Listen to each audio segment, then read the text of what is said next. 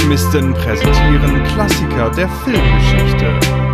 Diesmal Alex is Lovesick.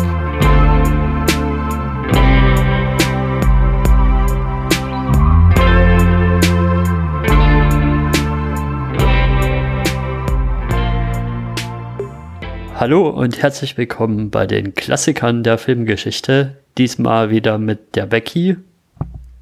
Erev Tov Shalom. Und dem Christopher. Schalümpchen. Und heute mal ohne speziellen Gast. Also die Becky ist unsere spezielle Gästin, die heute den Film mitbringt. Und Aber du bist noch dabei. Ja, und ich bin noch dabei als Moderator natürlich. Und ja, erzähl uns doch mal, welchen Film du uns mitgebracht hast. Ja, ich habe einen Film mitgebracht, ähm, der heißt Alex Cholle Ahava, äh, beziehungsweise Alex is Love Sick. Es gibt nicht so richtig einen deutschen Titel dafür. Und äh, wie die Begrüßung vielleicht schon vermuten ließ, der kommt aus Israel, dieser Film. Ja, Klang so. Also ich habe gesagt, guten Abend, hallo äh, zur Begrüßung. Ha-hi-ho. Ich, ich, ich, weiß nur richtig so Shalom und wenn es Samstag ist, dann halt Shabbat Shalom. Richtig. Freitagabend vor allem. Ja. Ich war tatsächlich mal ähm, mit der Schule in der Synagoge. Na, guck an. Ja, in Zürich. Und natürlich fangen wir wieder an mit der berühmt-berüchtigten Einstiegsfrage an dich, liebe Becky. Warum ist das denn ein Filmklassiker? Ja, da muss ich ein bisschen ausholen. Dann ähm, hol mal. Und zwar also als wir beschlossen haben, wir würden diese Filmweltreise machen bei den Filmklassikern, war mir sehr schnell klar, ich muss einen Film aus Israel nehmen. Äh, ich habe da ja mal länger gelebt und da äh, erzähle ich vielleicht später auch noch ein bisschen was zu. Ähm, und dann fiel mir aber auf, dass ich gar nicht so viele israelische Filme kenne, die älter als 15 Jahre sind. Äh, sondern vor allem im modernen israelischen Film mich ein bisschen besser auskenne. Und dann habe ich die kluge Entscheidung getroffen, den lieben Ilan, Grüße an dieser Stelle, der aktuell Freiwilliger bei uns im Büro ist, zu fragen, ey Ilan, was sind denn die israelischen Filmklassiker? Und dann hat er mir so ein paar genannt und bei dem hier habe ich aufgehorcht, weil äh, ich dachte, aha, den Titel habe ich schon sehr oft gehört. Ich habe den aber noch nie gesehen. Und dann sagte er gleich, ja, aber weißt du, das ist der israelische Film, den kennt jeder. Also egal, wen man danach fragt, jeder weiß, was das für ein Film ist. Äh, manche gucken den so äh, ritualisiert jedes Jahr einmal mit der ganzen Familie. Ähm, also der ist schon mal allein deshalb, weil er so bekannt ist in Israel, auf jeden Fall ein Filmklassiker und so kultig. Und zweitens würde ich sagen, es ist auch noch so ein filmhistorischer Filmklassiker, weil er von, von Boas Davidson gemacht ist, der auch der Regisseur von Eis am Stiel ist, einem vielleicht eher in Deutschland bekannten israelischen Film. Und ich würde behaupten, es ist sozusagen der, der bessere Eis am Stiel, der eher hätte bekannt werden sollen. Und äh, deshalb ist er natürlich auch, weil er irgendwie in dieser Tradition von einem ganz bestimmten israelischen Filmstil steht, ein Filmklassiker. Ja, das klingt sehr interessant. Also ähm, ich habe tatsächlich bisher nur einen anderen israelischen Film in meinem Leben gesehen. Beziehungsweise einen, den ich auf Letterbox gecheckt habe, aber das ist ja die Wahrheit. ähm, und das war, ähm, ähm, ach, wie hieß die, genau, die Abschieds, die, äh, wie hieß es? Das End, am Ende ein Fest? Genau, am Ende ein Fest. Ähm, das habe ich, glaube ich, damals auf dem Filmfest irgendwie gesehen. Nee, das habe ich, hab ich besprochen für, fürs Uniradio. Auf jeden Fall, das war ein sehr netter Film, aber der ist ja von 2014. Also zählt nicht wirklich noch zu einem Klassiker. Zumindest nicht in Und, unserer Definition. Genau. Und ähm, stimmt gar nicht. Ich habe noch Miral gesehen. Da geht es um ein, äh, Paläst um ein Palästin palästinensisches Waisenmädchen. Mit Willem Dafoe ist das auch noch. Ja, ich, ich habe ohnehin noch ein paar andere israelische Filmempfehlungen vorbereitet, genau, aber das würde ich vielleicht ans Ende schieben, wenn wir genau. über unseren Filmklassiker von heute gesprochen haben. Also was ich, was ich damit sagen wollte ist, ähm, ich, ich kenne mich noch nicht so wirklich mit dem israelischen Film aus, obwohl ich vermute, dass Israel natürlich auch eine große Filmkultur hat. Deswegen fand ich das sehr schön, ähm, da jetzt einen Einblick zu bekommen. Und es ist ja nicht nur ein Klassiker quasi im, im Coming-of-Age-Sinne und, und das in jeder kennt, sondern es ist ja auch ein, wird ja eine sehr spezielle Zeit in der israelischen äh, Epoche abgebildet. Und ähm, das fand ich als Historiker vor allem sehr spannend. Ja, also ich habe noch gar keinen israelischen Film davor gesehen, also ich kann mich nicht erinnern.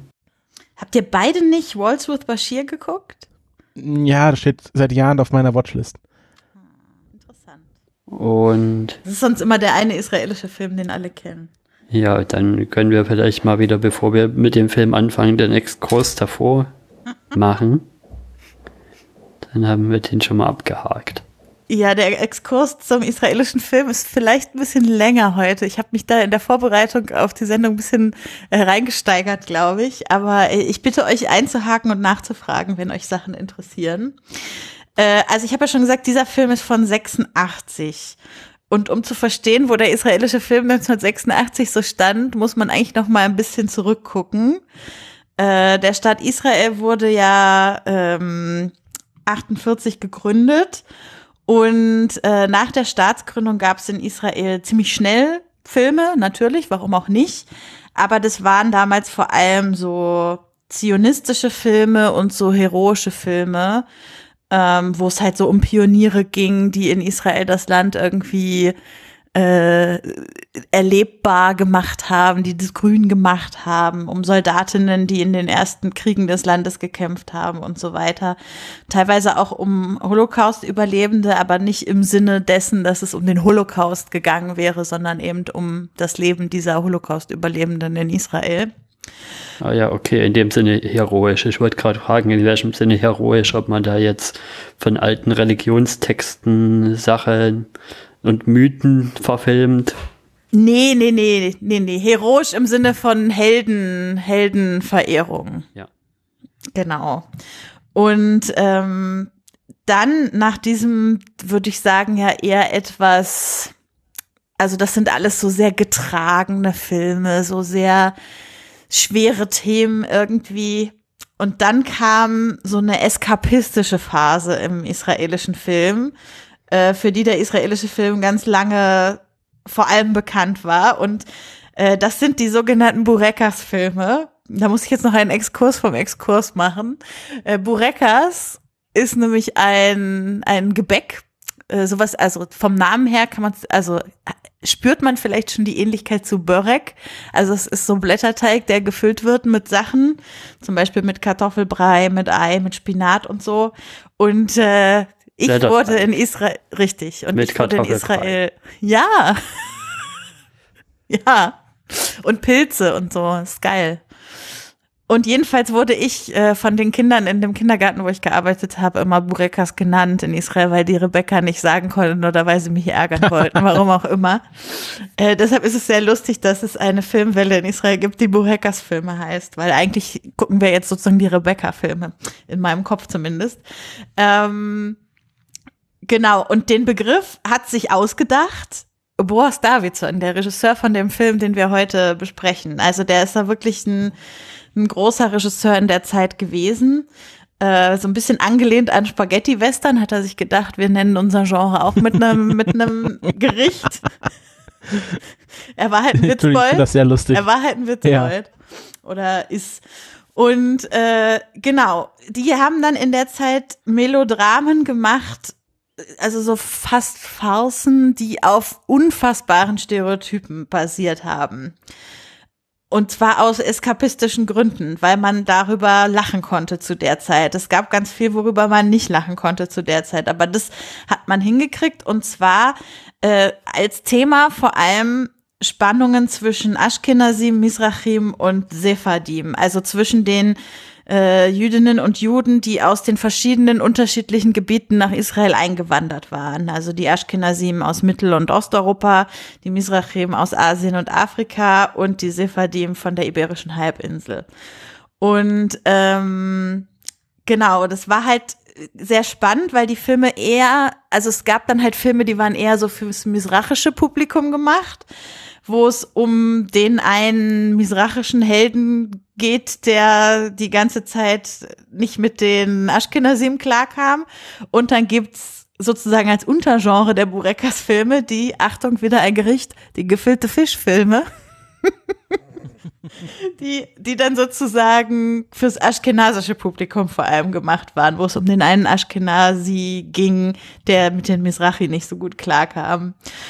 Und äh, ja, das ist halt, also wenn wir uns überlegen, das ist 60er und 70er Jahre, da gab es in Israel gerade jede Menge Kriege und äh, mit dem Sechstagekrieg auch den ersten Krieg, den man sozusagen verloren hatte.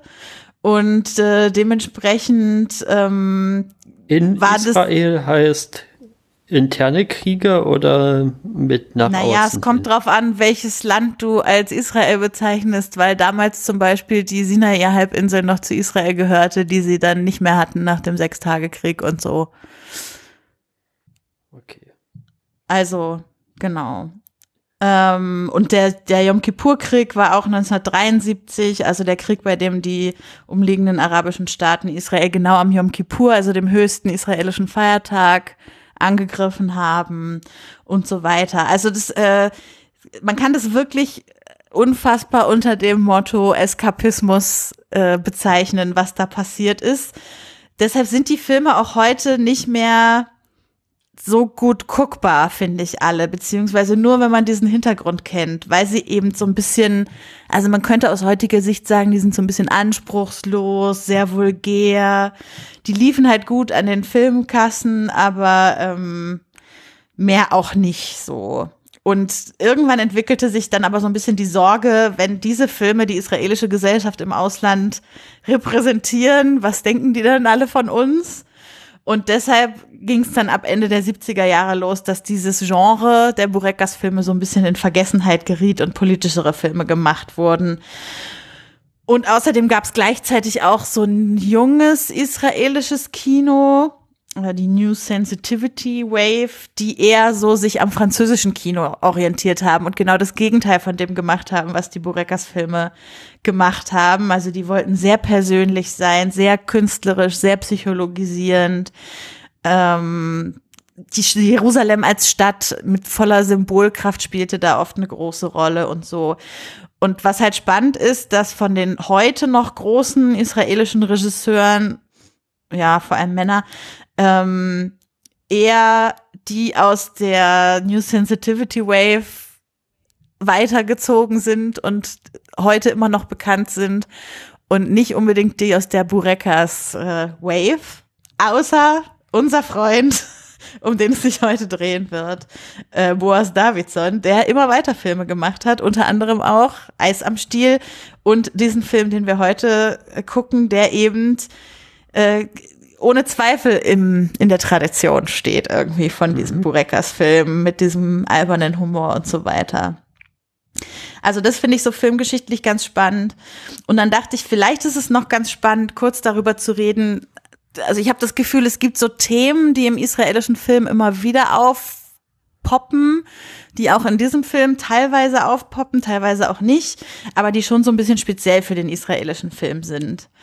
Ähm, man könnte jetzt vermuten, dass ein großes Thema irgendwie der Holocaust ist.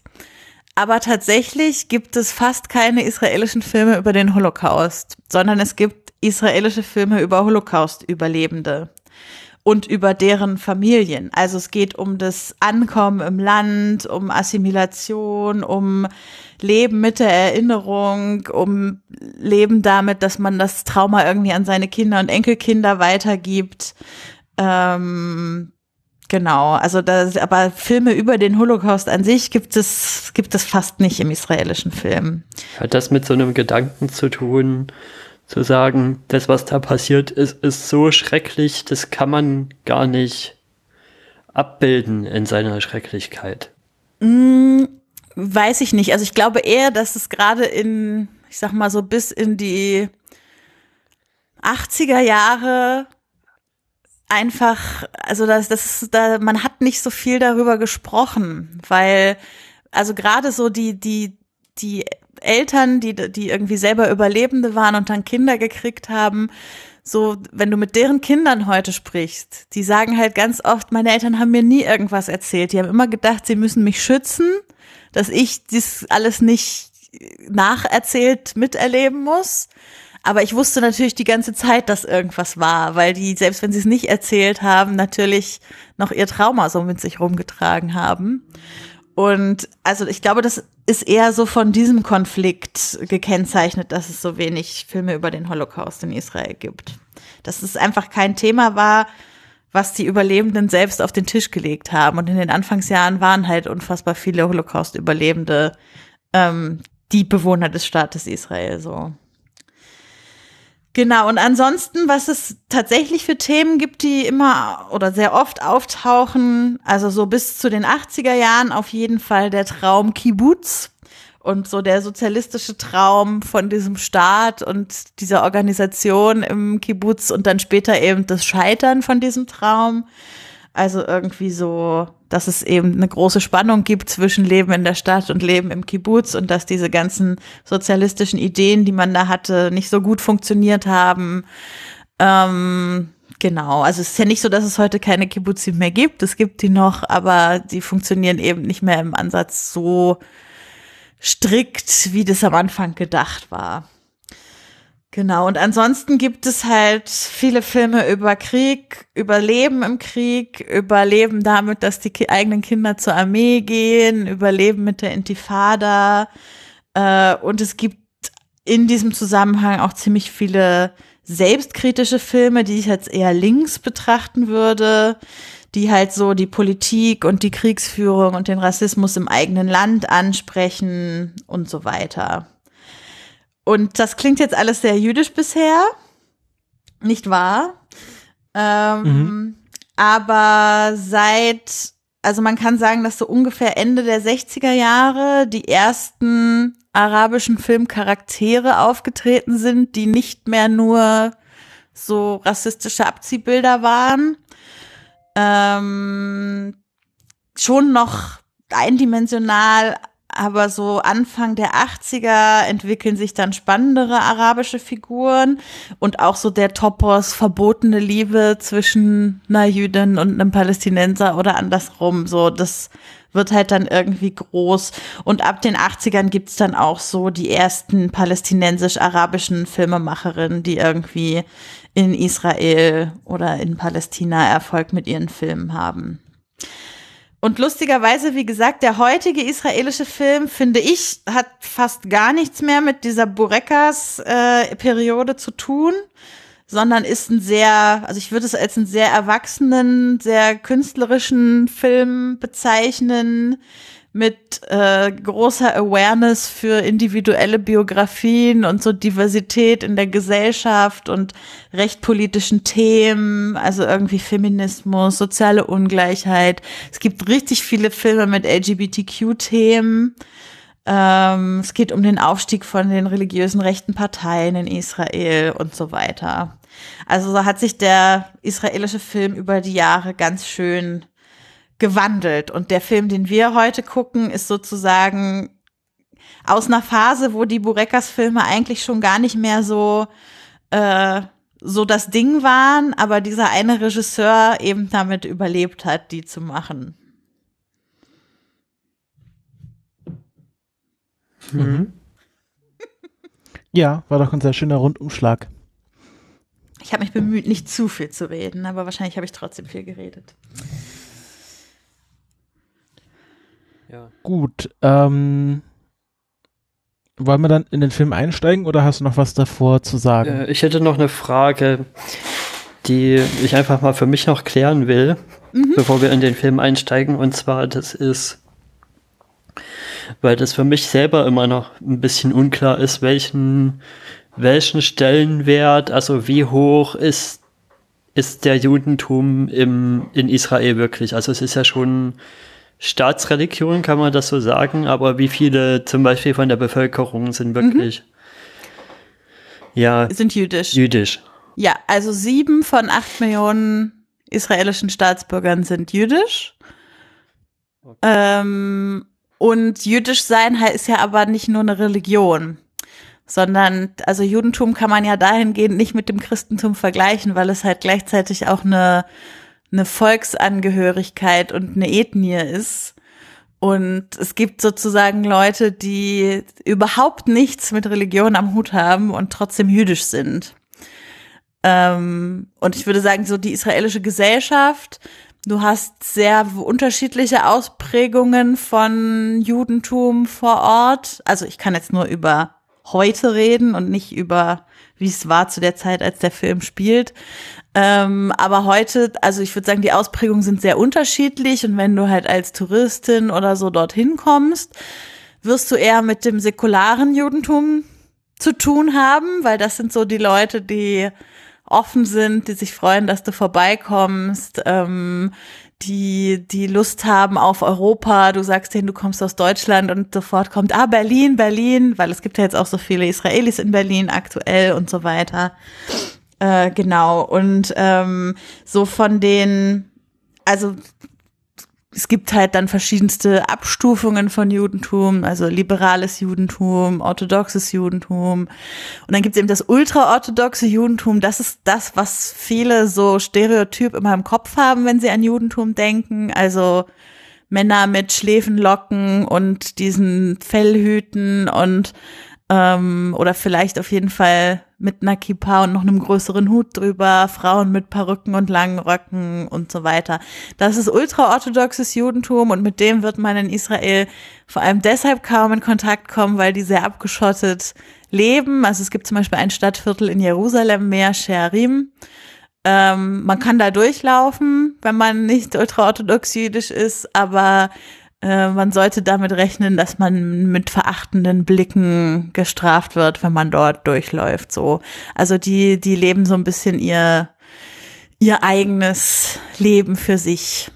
Und wie ist es da so mit Nicht-Religiosität? Also mhm. wenn ich gerade zum Beispiel mit Deutschland ja auch vergleiche. Also wir haben ja so eine Bewegung, dass es eigentlich, die Religionen gehen immer mehr weg, werden immer weniger mhm.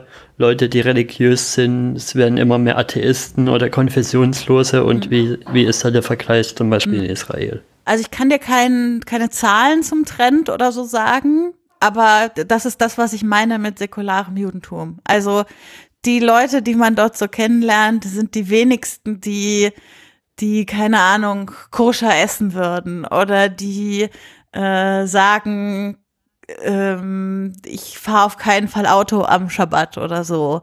Ja, sondern das sind halt Leute, für die Judentum nicht eine Religion ist. Hm. Genau. Genau, dann können wir ja mal in den Film einsteigen und in dem Film ist ja auch was drin, was ich jetzt mal so ein bisschen als Einstieg benutzen will, was ja auch relativ weit in amerikanischer Film- und Serienkultur abgebildet ist, das ist die Bar Mitzwa. Also ich kann mich erinnern, in vielen amerikanischen Serien oder ja gerade so Serien mit Teenager-Charakteren ist es doch häufiger mal der Fall, dass dann, dass dann der jüdische Teenager-Charakter dann halt seine Bar Mitzwa feiert. Mhm. Und das findet ja in dem Film auch statt. Sogar im Tatort hatten wir das letztes oder vorletztes Jahr. Im Berliner Tatort gibt es ja jetzt eine jüdische Kommissarin und ihr Sohn hatte, ähm, hatte seine Bar Mitzwa. Also so langsam kommt es scheinbar auch im deutschen Film an. Das ist schon auch ein ganz, so ein ganz schön großes Ding, oder? Naja, das, also im Prinzip ist Bar Mitzwa so wie, wie im Christentum die Konfirmation. Das ist eigentlich auch ein ganz schön großes Ding. Also es ist halt der Moment, ab dem nur das, also es ist halt der Moment, ab dem du als Junge die, also bei Mädchen heißt es dann Bat Mitzvah und es ist ein Jahr später. Und es ist quasi der Moment, ab dem du die Tora-Rollen reintragen darfst und lesen darfst und singen im Gottesdienst und so. Ja, genau. Und Worum geht's denn so generell so in dem Film? Das ist eine gute Frage. Ich würde die gerne erstmal zurückgeben. Was würdet ihr sagen, worum geht's? Versucht es mal, äh, also wenn ihr jetzt in drei Sätzen sagen müsstet, worum geht's in dem Film, was würdet ihr sagen, Christopher? ich würde sagen, das ist ein klassischer Slice of Life Film kombiniert mit äh, einer Slapstick Schrägstrich Screwball Komödie und Coming of Age. Und hast damit noch nichts über den Inhalt des Films gesagt, finde ich spannend. Erik, was würdest Ja. du sagen, worum Ich hab- geht's in dem Film? Ich habe ihn kategorisiert. Ja. Ja, ich dachte beim Schauen des Films irgendwie immer, hm, ist das jetzt, das hat jetzt zum Teil schon irgendwie so einen Sketch-Comedy-Charakter, also irgendwie Mhm. so lustige Szenen, die so aus dem Nix kommen und dann wieder ins Nix verschwinden. Zum Beispiel am Anfang gibt's da so eine, keine Ahnung, Klassenfahrt oder was das sein soll, aber die verschwindet dann auch sofort wieder im Nix und dann habe ich mich ewig gerätselt, warum der Titel irgendwas mit Lovesick ist, weil mit der Liebesaspekt kam mir dann insgesamt auch ein bisschen kurz. Es geht ja doch eher um andere Sachen, um Familie, um, um seine komisch, um diese Freunde und um diesen komischen Mitbewohner ganz viel, um diesen Untermieter. Ja. Verruck. Und ja, das Liebesding kommt gefühlt irgendwie am Ende in die letzten paar Minuten noch reingepresst. Ich finde es auch total spannend. Also, weil ich habe deshalb gerade auf deinen, also Christoph, als du ihn quasi nur kategorisiert hast, ähm, äh, auf die Frage, worum es geht, das würde ich vermutlich erstmal genauso machen, weil es so, wie Erik gesagt hat, es ist irgendwie so ein episodenhafter Film, der als durchgehendes Motiv eigentlich nur Alex hat, wie er in verschiedene Lebenssituationen gerät. Ähm, der Film spielt halt in den 50er Jahren in Israel, also dementsprechend ist die Gesellschaft irgendwie ganz anders aufgebaut und ähm, halt so verschiedene Dinge, die in seinem Alltag passieren. Äh, Liebe spielt eine Rolle, Freundschaft spielt eine Rolle, wie Erik gesagt hat. Äh, Familie spielt eine große Rolle, weil er kommt aus einer polnischen Familie und ähm, also da werden auch alle Klischees einmal bedient, die man so bedienen kann. Ähm, Geschichte spielt auch irgendwie eine Rolle, wenn auch so ein bisschen untergründig und über, über Farouk, den Mitbewohner, eben auch dieses, was ich vorhin schon gesagt habe, also dieses Konflikt zwischen Mizrahi und Ashkenazim in Israel, ähm, kommt bei der Geschichte halt voll raus. Also ich würde auch sagen, es, es, es geht um Alex und so ein halbes Jahr aus seinem Leben oder sowas, ein Sommer. Ähm, Mhm. Genau, und das Ganze halt sehr humoristisch bis überzeichnet erzählt. Ja, da hatte ich am Ich so Anfang, ein bisschen- da hatte ich am Anfang direkt Angst, dass das jetzt alles so über, so sehr overacted ist, weil dieser, dieser Schullehrer, der ist ja schon auf zwölf gedreht.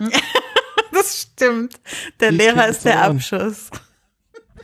Also ich, ich musste so ein bisschen an, an ähm, die Lümmel von der ersten Bank denken, also an so einen Paukerfilm. Ja, total. Pepe der Ähm, Paukerschreck ist auch, wäre mein genau. deutsches Pendant dazu.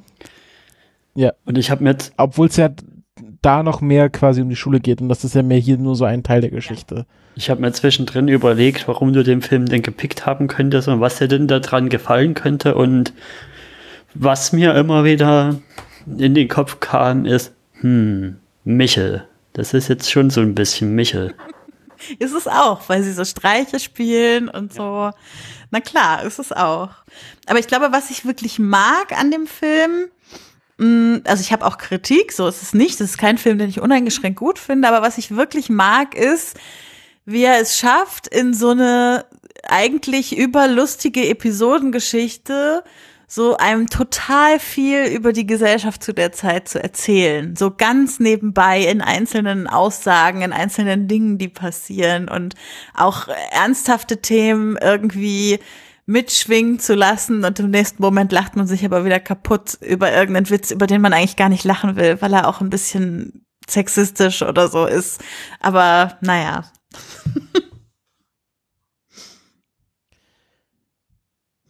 Ja, also was ich besonders, also ich kann verstehen, warum es so ein Kultfilm ist in Israel, weil es ja eine sehr bestimmte Zeit abbildet und ähm, man da bestimmt als Israeli sehr viel Nostalgie in diesen Film projizieren kann. Vielleicht auch sogar Proxy-Nostalgie, wenn man es nicht selber ähm, erlebt hat. Kann ich mir durchaus vorstellen. Es ist ja auch daher schon Proxy-Nostalgie, weil er ja in den 80ern über die 50er gemacht wurde.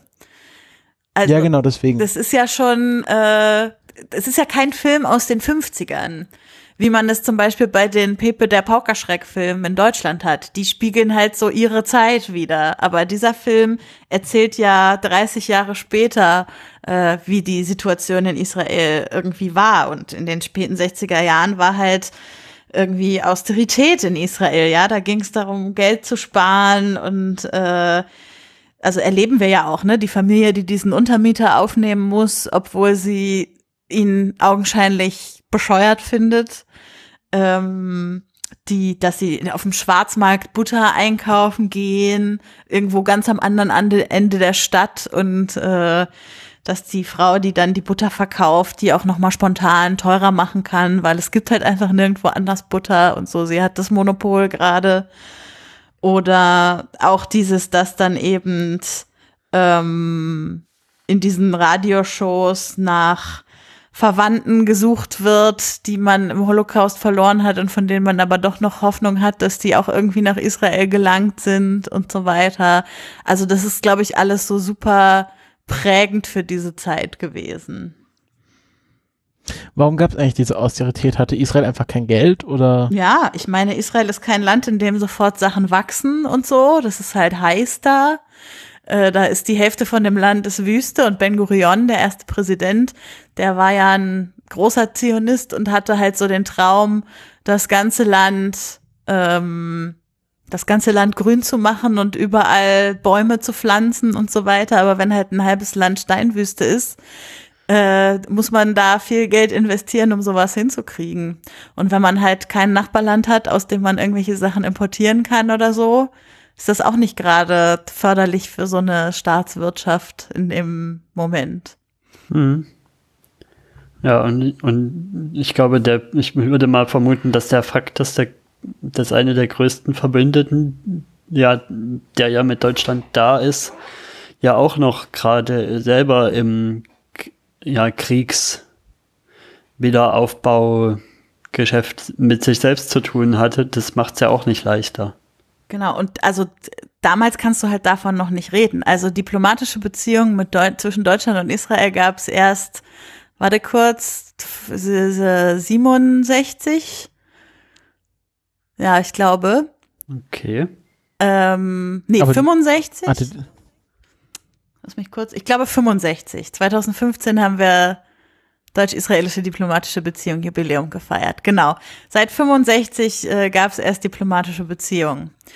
Und das auch nur unter Protest so. Also da haben noch so Politiker wie Menachem Begin und so haben Protesturkunden unterzeichnet, weil sie keine diplomatischen Beziehungen mit Deutschland wollten. Also zu der Zeit, wo dieser Film spielt, spielte Deutschland als Verbündeter von Israel überhaupt noch keine Rolle. Darüber hat man nicht Wie geredet. Wie war das mit den USA?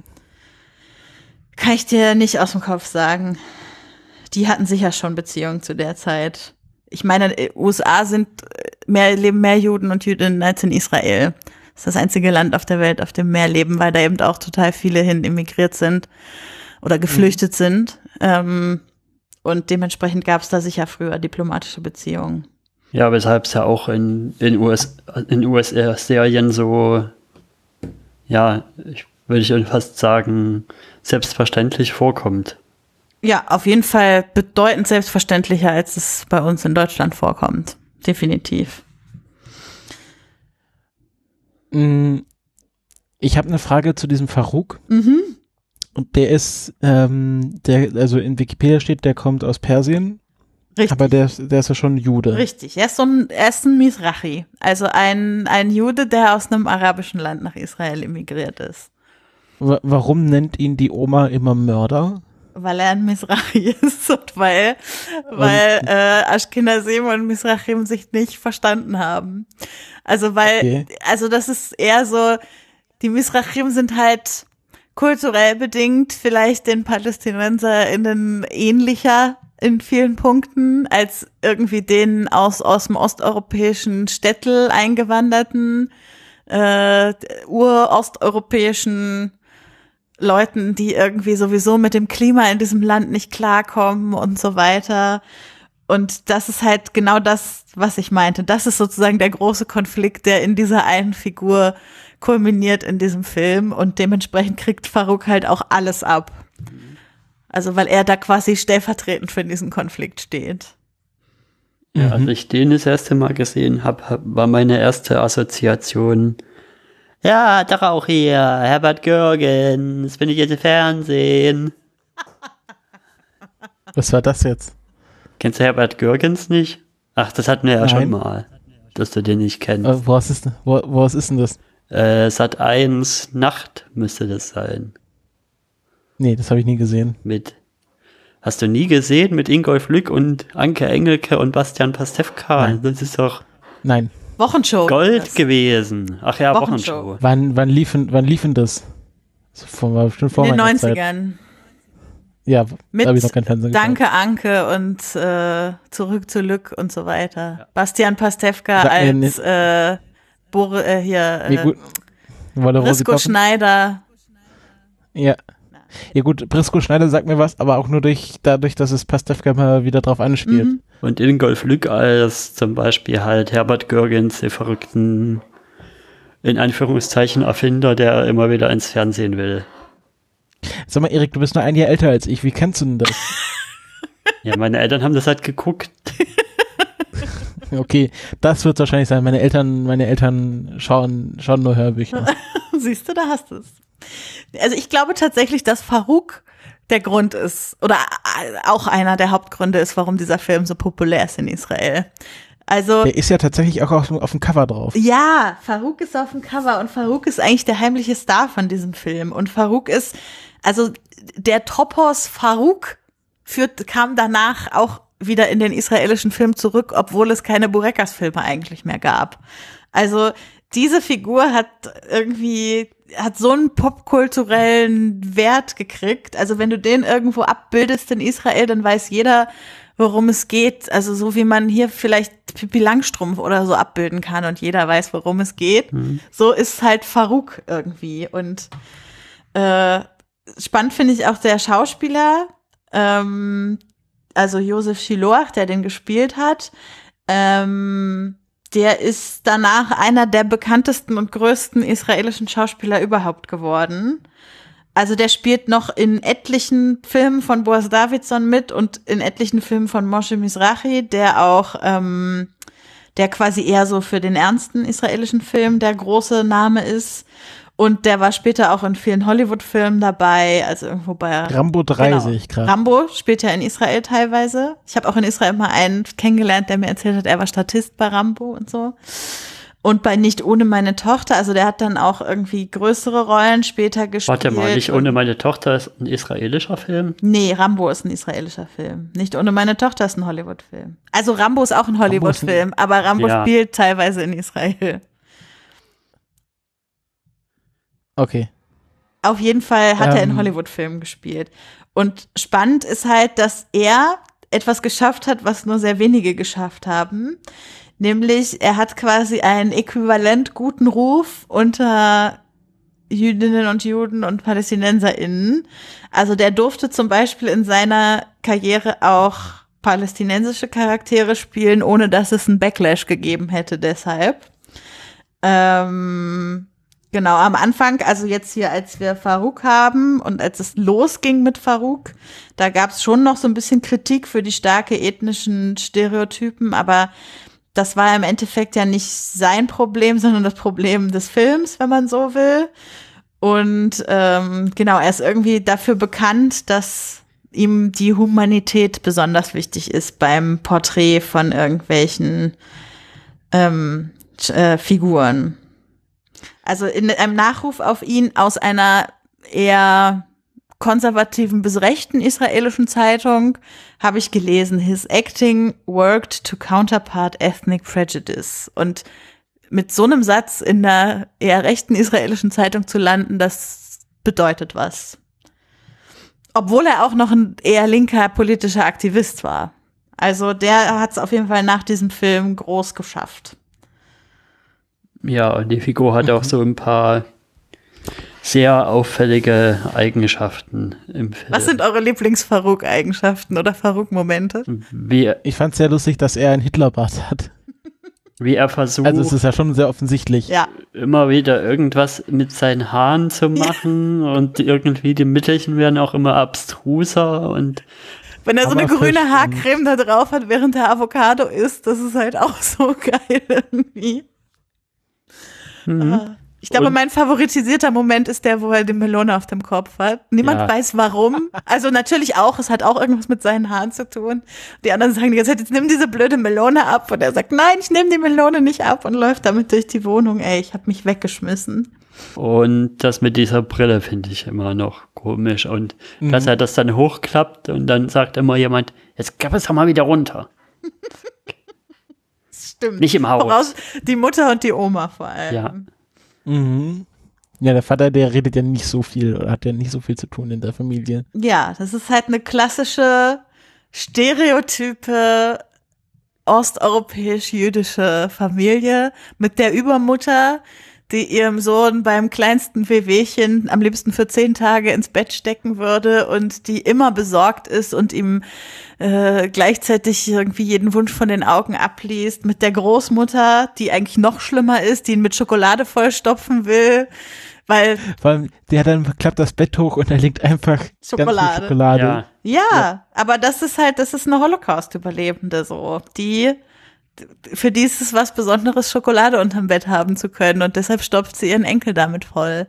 Also das sind so ganz klassische Geschichten, die Leute aus der Zeit erzählen von ihren Großeltern und das ist das, was ich vorhin meinte mit, das webt der Film halt auf so einer lustigen Ebene irgendwie mit ein und ist aber ein ganz krass realistisches Porträt der Zeit gleichzeitig. Mhm.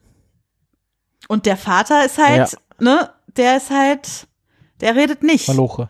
Der, der, der leidet still so. Der, ja, also, und das ist so auch das, was viele gemacht haben. Die haben dann halt gar nicht geredet über irgendwas, was mit ihren Gefühlen zu tun haben könnte. Weil dann Mhm. hätten sie ja vielleicht auch irgendwann über ihre, über ihre traumatischen Erfahrungen reden müssen mit ihren Kindern. Mhm. mhm.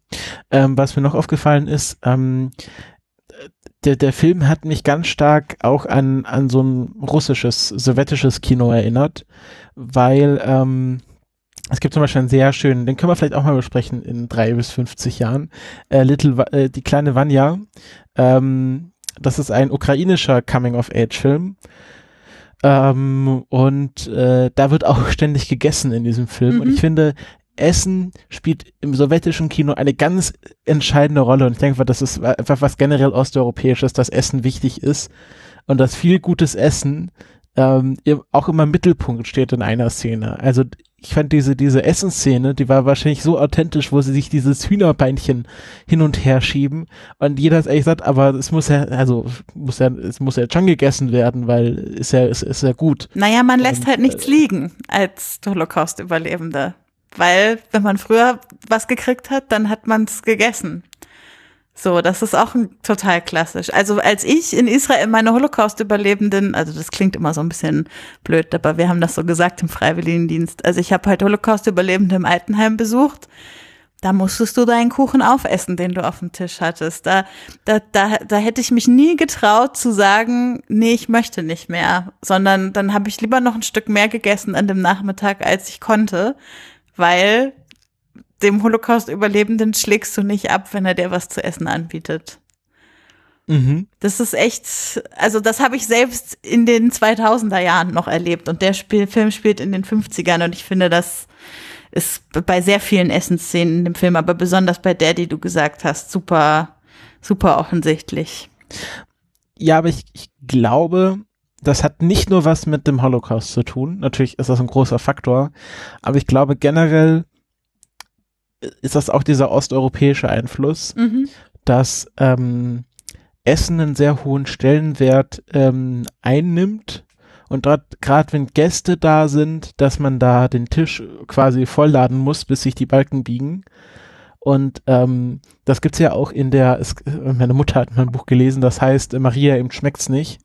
Ähm, wo, das ist so eine, so, ein- so ein Rom-Com-Buch, wenn man es so nennen kann, äh, wo ein Deutscher in eine italienische Familie einheiratet und halt ähm, er, er isst immer und isst immer und irgendwann ist halt satt und dann will er nicht mehr, dann sagt halt seine Schwiegermutter immer zu seiner, se- seiner Freundin, äh, Maria, ihm schmeckt's nicht. Mhm. Also ich glaube, ich glaube, ähm, das, das kennen wir aus Deutschland gar nicht, diesen, wie, wie hoch dieser Stellenwert des Essens ist. Hm. Ähm, und wahrscheinlich dann nochmal verstärkt einfach durch, durch die Holocaust-Erfahrung. Ja, ja, glaube ich auch unbedingt. Und nochmal verstärkt durch die Tatsache, dass ja Lola zu Besuch kommt, die nicht in Israel lebt, sondern in, ich bin unsicher, in Polen oder also Ich irgendwo glaube, in. ich glaub, sie sagen, sie kommt aus Polen. Ja, und äh, der sozusagen vorgeführt werden muss, dass es ihnen gut geht in Israel, weil sie soll den Leuten, die es noch gibt in Polen von der Familie, äh, soll sie nicht erzählen, dass sie sich Sorgen machen müssten um sie in Israel. Und deshalb muss natürlich auch der Tisch vollgeladen werden. Also das ist, Ist nochmal ein auch so- dritter, dritter Punkt. Ist das dann auch so, dass, dass man sagen will, okay, ähm, man möchte so viele Juden wie möglich nach Israel einladen, bewerben, holen? Das kommt drauf an, wie zionistisch die Leute sind, die da hingegangen sind. Also die, die mit dem sehr zionistischen Hintergrund, denen geht es darum, möglichst viele Leute nach Israel zu holen. Äh, vielen Überlebenden geht es vor allem darum, einen sicheren Ort zu haben. Also das ist sozusagen das große Versprechen des israelischen Staates, was an Tag eins nach der Staatsgründung mit dem ersten Kriegsausbruch ähm, quasi schon wieder gebrochen wird, aber das ist das Versprechen, was sich viele davon erhoffen, nach Israel zu gehen, einen sicheren Ort zu haben, der vor allem nicht in Europa ist. Mm, Und gleichzeitig halt mit diesem, also voll viele, die in Israel leben, hängen halt noch total an ihrer ganzen aschkenasischen Kultur, also mit allem, was sie aus Osteuropa, aus Deutschland, aus äh, keine Ahnung, teilweise auch Westeuropa, wenn sie aus Holland oder aus Belgien oder so kamen, alles, was sie da irgendwie importiert haben. Also keine Ahnung. Bei mir im Altenheim in Israel, da hätten dir sicher mehr Leute Heine zitieren können, als wenn ich mich hier in eine Germanistikklasse setzen würde. So, also die eigene mitgebrachte Kultur, das stand dann oft auch so im, im Gegensatz zu dem in Israel heimisch werden. Und dementsprechend hat man vielleicht nicht unbedingt gewollt, dass auch alle anderen nachkommen, weil es schon schwer war.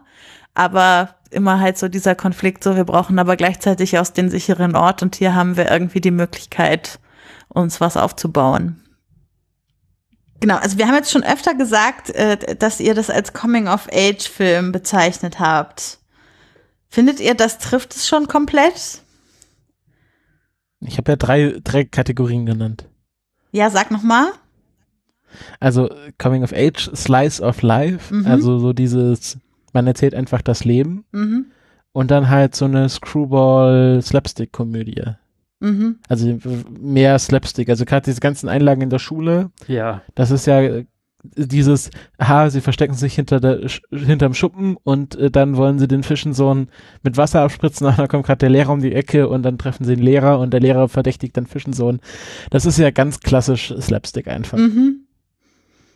Ja, ich habe auch das Gefühl, der Slapstick ist, mal abgesehen von Farouk, in der Schule am stärksten oder in dieser Freundesgruppe, oder? ja.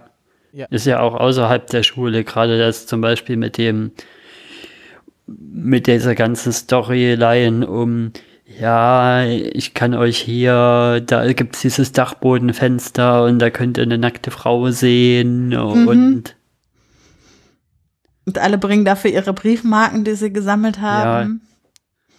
Das ist auch ein schöner, schöner Callback, weil ähm, sie bekommen ja dann den Brief von Lola und dann sagt er, hier, ausländischer Brief und er will sofort die Briefmarke haben.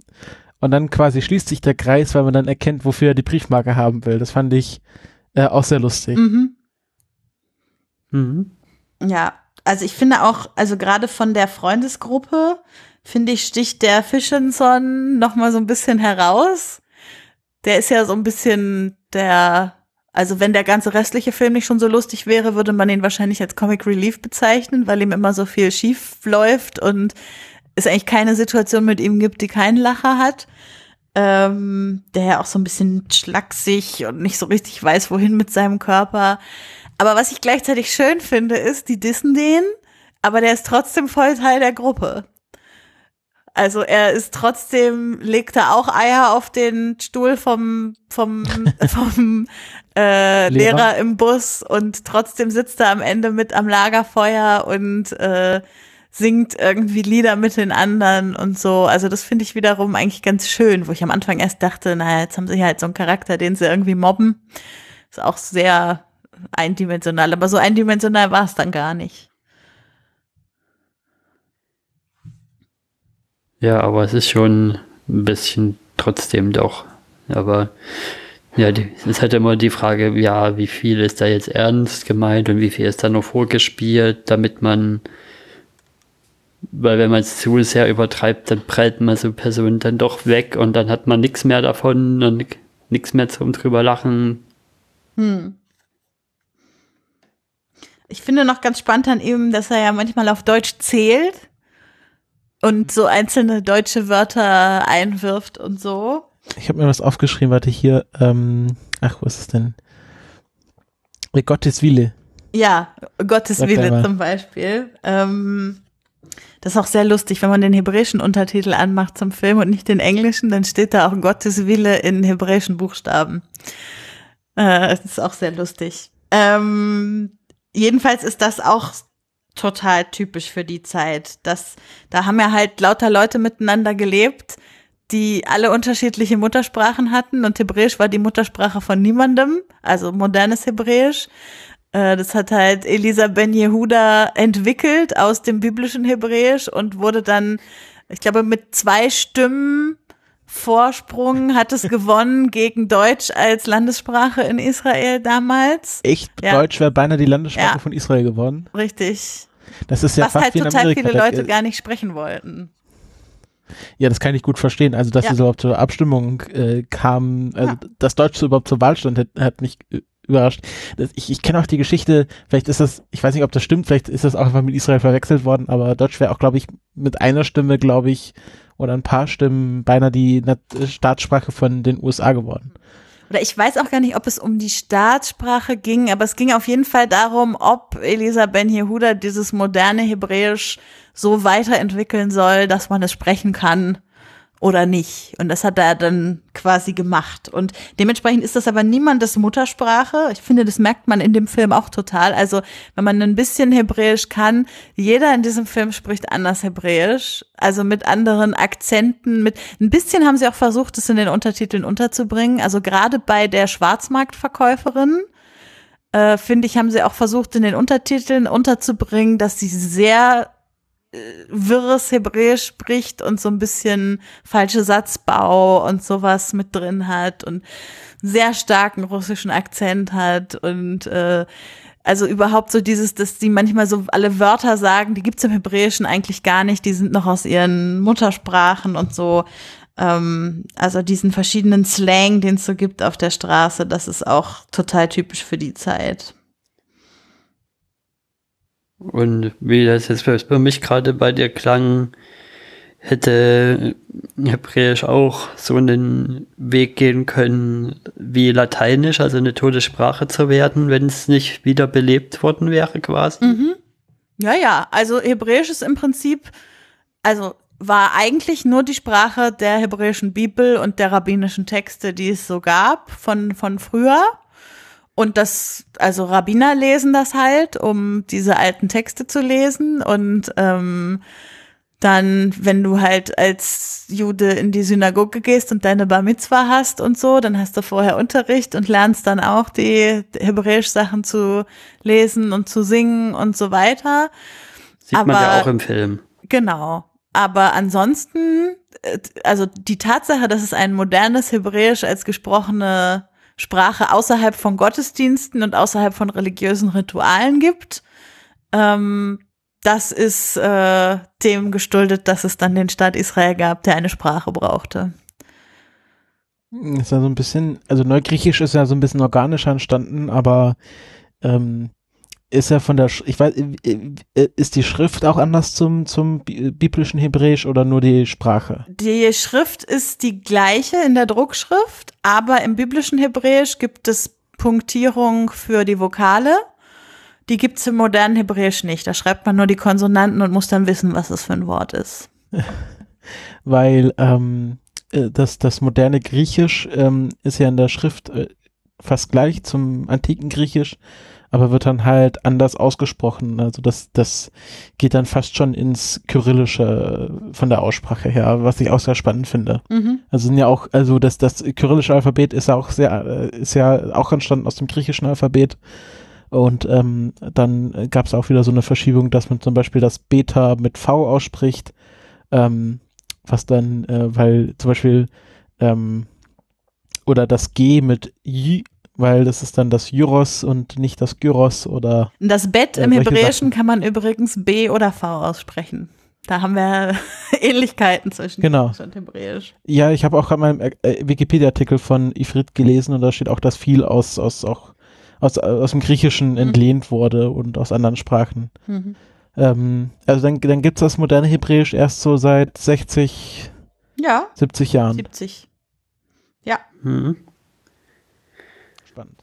Ja, wir hatten jetzt schon so ein bisschen angefangen bei der Gruppe und den Fischensohn hatten wir Mhm. jetzt schon. Also wenn ich noch auffällig finde, ist diesen Ich und Namen, also diesen, diesen Freund, der da sich immer so ein bisschen komisch Den Bruder von dem Freund, verhält, oder? der immer so, ja, und Girls auf Reisen und wo sind denn jetzt die Girls?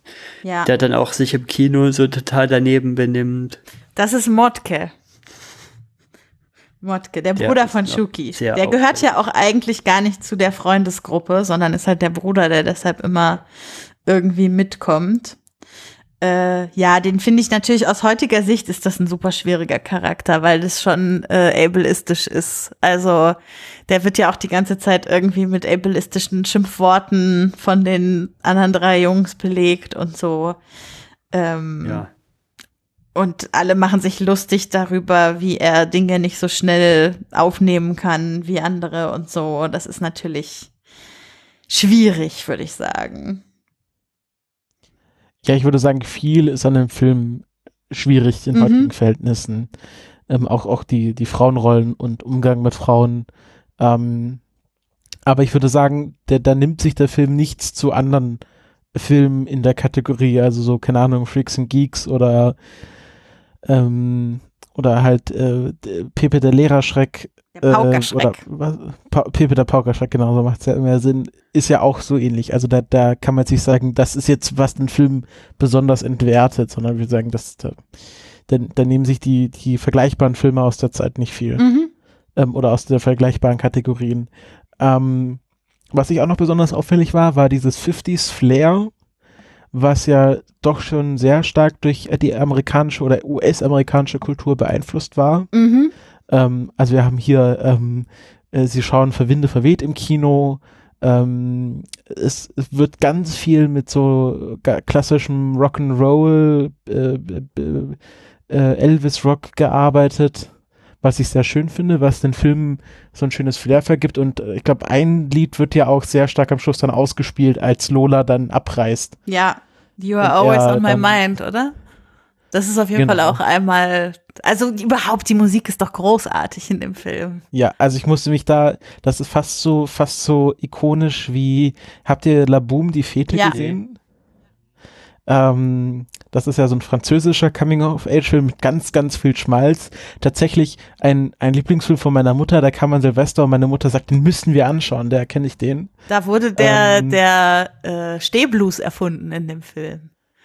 Weil Echt? Bei, also es ist so ein, ist wahrscheinlich nicht, aber das ist so eine Geschichte, die man sich immer erzählt zu dem Film, weil die da immer zu Dreams are my reality Stehblues gemacht haben auf dieser Genau, und, und dieses Lied, dieses Lied ist ja auch sehr ikonisch, also dieses ja, Dreams are my reality.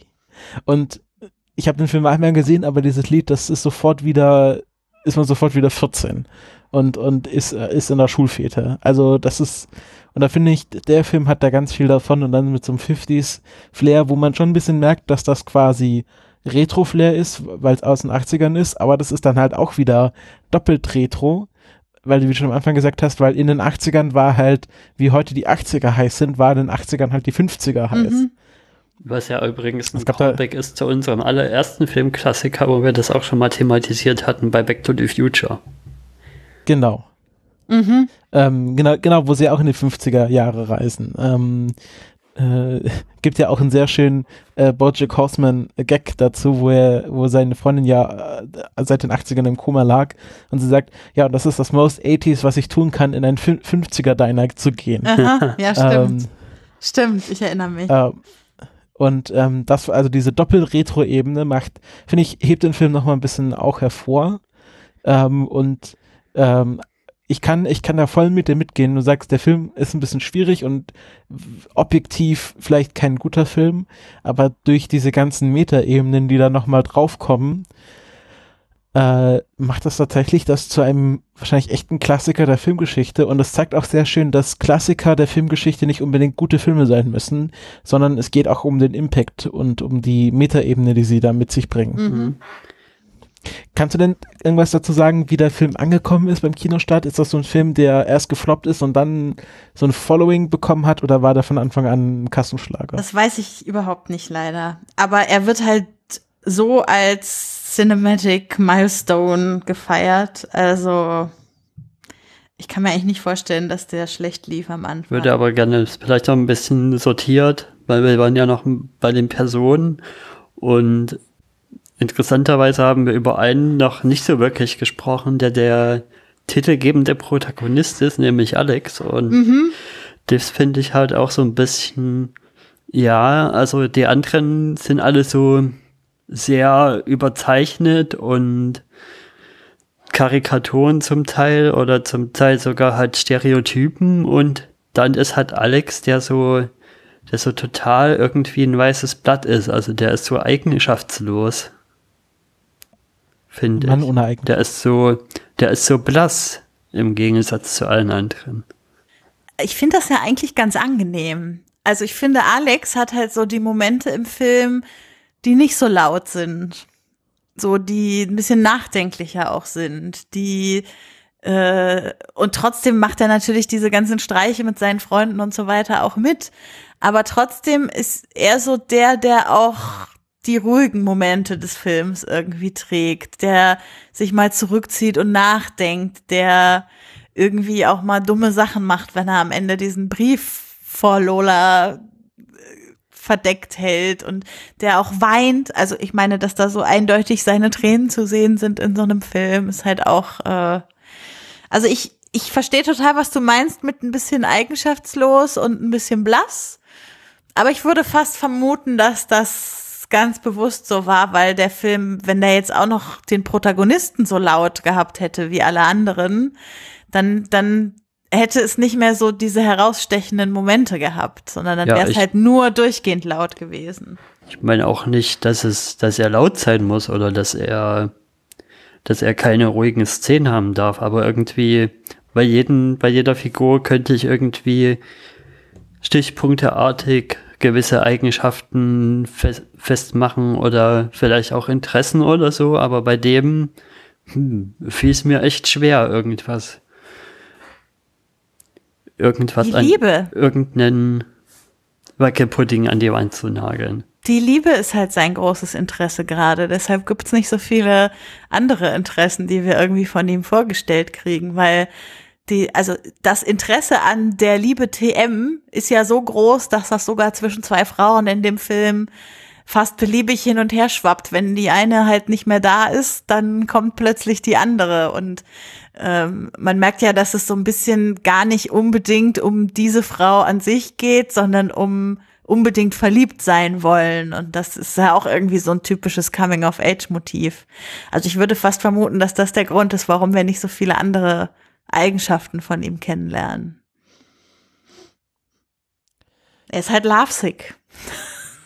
ja, ähm, ich finde auch, was ich, er, er, er hatte dann so eine kurze, sagen wir mal, Romanze, nenne ich Romanze, ein schönes Wort, habe ich lange nicht gesagt, Romanze mit seiner Tante, was ja dann auch nicht wirklich so schlimm ist, weil das ist ja so, wie war es, die, die Cousine der Schwester, also so eine entfernte Die Tante. Tochter der Cousine des Vaters oder der Großcousine des Ja, genau. Vaters, irgendwie so. Also eine Tante äh, fünften Grades. Und ähm, ich finde das ganz schön, dass das so ohne Scham stattfindet. Ähm, also er ist halt, er, ist, er schmachtet sie halt an und es ist halt irgendwie schade, wenn sie abfährt, aber er hatte dann auch irgendwie keine Schuldgefühle und ähm, wirft sich ja dann relativ schnell in die Arme von seiner Klassenkameradin, der Mimi. Mhm. Ähm, was ich zum Beispiel interpretiere, also das wäre für mich so der Haupthandlungsstrang tatsächlich dieser Geschichte oder so der rote Faden. Also am Anfang kommt Mimi halt in die Klasse und er geht mit ihr ins Kino und wird da irgendwie von äh, äh, unterbrochen und dann kommt halt die Tante und dann hat er noch auf, also das ist, ja- das ist ja so die Geschichte des Filmes. Und ich finde das ganz schön, dass, dass er, dass man äh, tatsächlich sieht, wie er so ein bisschen erwachsen wird, was so Beziehungen angeht, dass er nicht mehr am Schluss dieser verschüchterte Junge ist, sondern mal ein Risiko macht und äh, sich also wirklich da an ein Herz fasst und das ohne irgendwie so eine überstarke zur Schaustellung von Machoismus passieren muss oder passieren kann. Mhm. Seht ihr das ähnlich oder würdet ihr mir da widersprechen? Ich würde dir da unbedingt zustimmen und ich glaube auch, dass der Film deshalb Alexis Lovesick heißt. Auch wenn man, wie Erik ja am Anfang, finde ich, sehr zu Recht gesagt hat, am Anfang nicht so sehr versteht, was das soll, so. Also es geht zwar um, um Liebe, aber jetzt Liebeskummer in dem Sinn ist ja gar nicht so sehr das Thema des Films, aber ich würde Lovesick an der Stelle halt größer fassen mit Liebe ist halt gerade das, was in seinem Kopf super präsent ist und alles andere verdrängt, also mehr so besessen von Liebe und das kulminiert sich halt in Mimi und als Mimi halt über ein paar Wochen nicht da ist, ist halt seine Tante da und die erfüllt dann so ein paar Erwachsenwerde äh, die es dann möglich machen, dass er ein bisschen erwachsener mit Mimi umgehen kann, als sie wiederkommt. Mhm. Ja, also das, das fand ich auch einen sehr schönen Bogen, der da gespannt wurde. Ohne dass der Film das jetzt als Rezept vorführen würde. Also der Film sagt ja nicht, schnappt euch alle eure Tante und danach kriegt ihr es auch mit eurer Klassenkameradin hin. So finde ich, das ist nicht die Moral des Films. nicht. Nee, finde ich nicht. Deshalb, ich, äh, ich hatte befürchtet, ich würde es unfassbar creepy finden, wenn er und Lola sich das erste Mal küssen.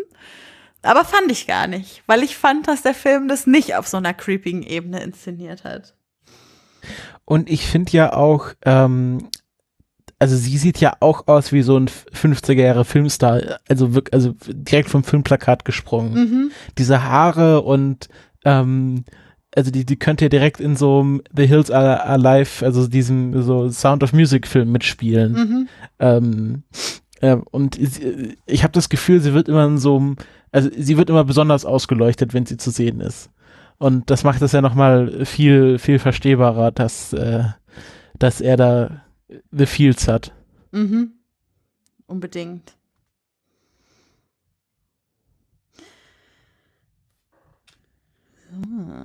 Ja, gut. Wollen wir mal weitergehen? Weil wir haben noch ein bisschen, ich glaube, noch ein bisschen Kritik, Mhm. was noch an dem Film zu richten ist. Wobei die Kritik, finde ich, ja auch in dem, was wir bis jetzt erzählt haben, auch schon immer so ein bisschen mitschwang, oder? Also ich meine, der Humor ist halt schwierig. Also das sind halt teilweise so Szenen, über die will man nicht lachen und tut's dann doch und ärgert sich hinterher, dass man drüber gelacht hat. So, das ist aber halt heute die heutige Perspektive, die wir darauf haben. Das hatten wir auch schon bei anderen Filmen hier in den Filmklassikern, dass da Sachen drin passiert sind, die wir aus heutiger Sicht irgendwie nicht mehr so cool finden und die trotzdem den Film dann für uns in dem Moment zu einem schlechteren Film machen, aber ihm nicht seinen seine Wichtigkeit nehmen. Ja, aber die Stereotypen und der Humor, das ist schon also ich bin für dann doch froh gewesen, dass er nicht noch eine Stunde länger ging.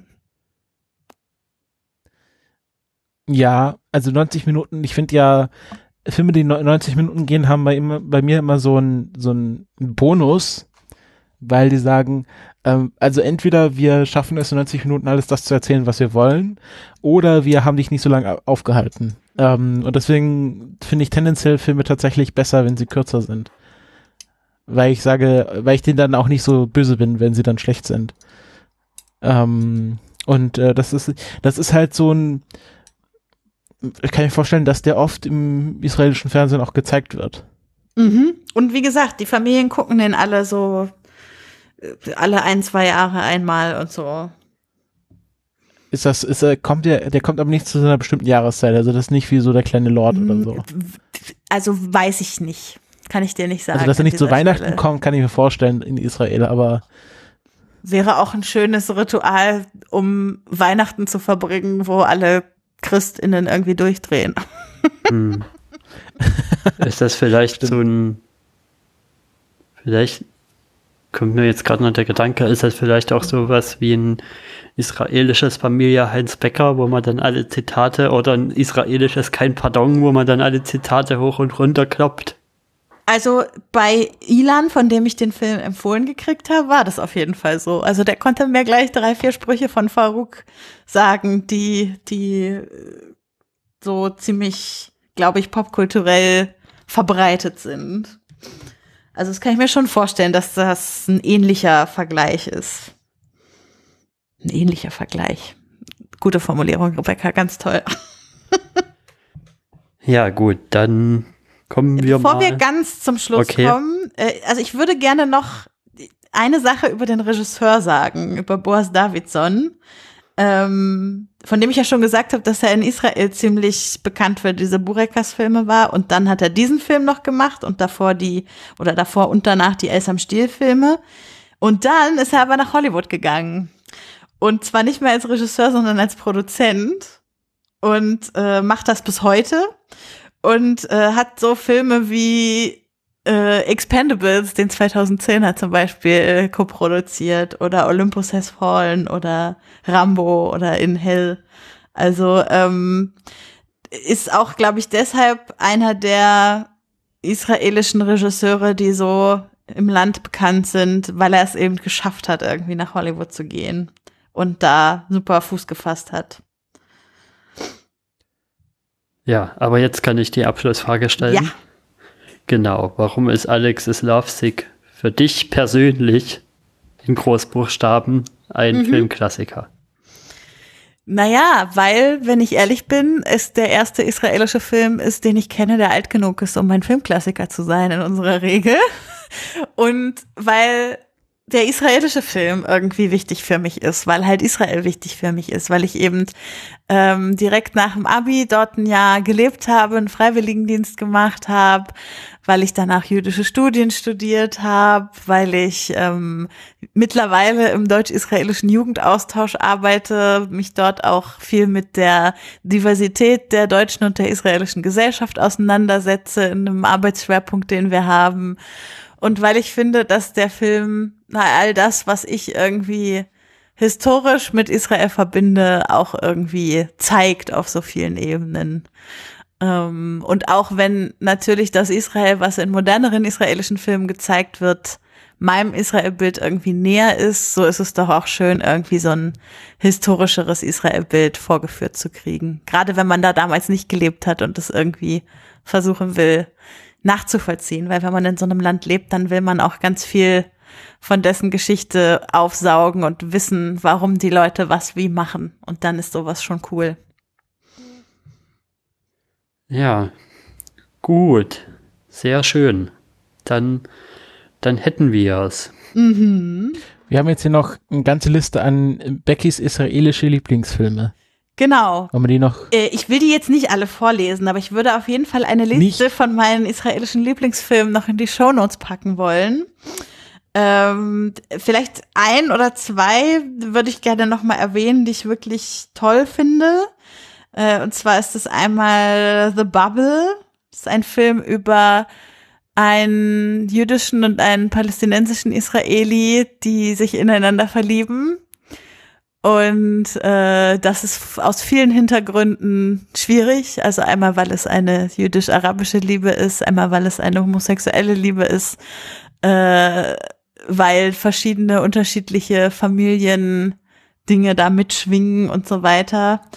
Äh, und das Ganze in einer Zeit spielt, in der also so Intifada und so ein bisschen mehr Spannungen noch zwischen der Bevölkerung herrschten als heute. Den finde ich ganz, ganz toll. Äh, richtig witzig und lustig finde ich die Band von nebenan. Das ist ein Film über eine ägyptische Band, die nach Israel kommt, um ein Konzert zu spielen in einer Stadt, die irgendwas mit Neve heißt. Und sie landen dann aber in irgendeinem Dorf, was auch was mit Neve heißt, irgendwo mitten in der Wüste.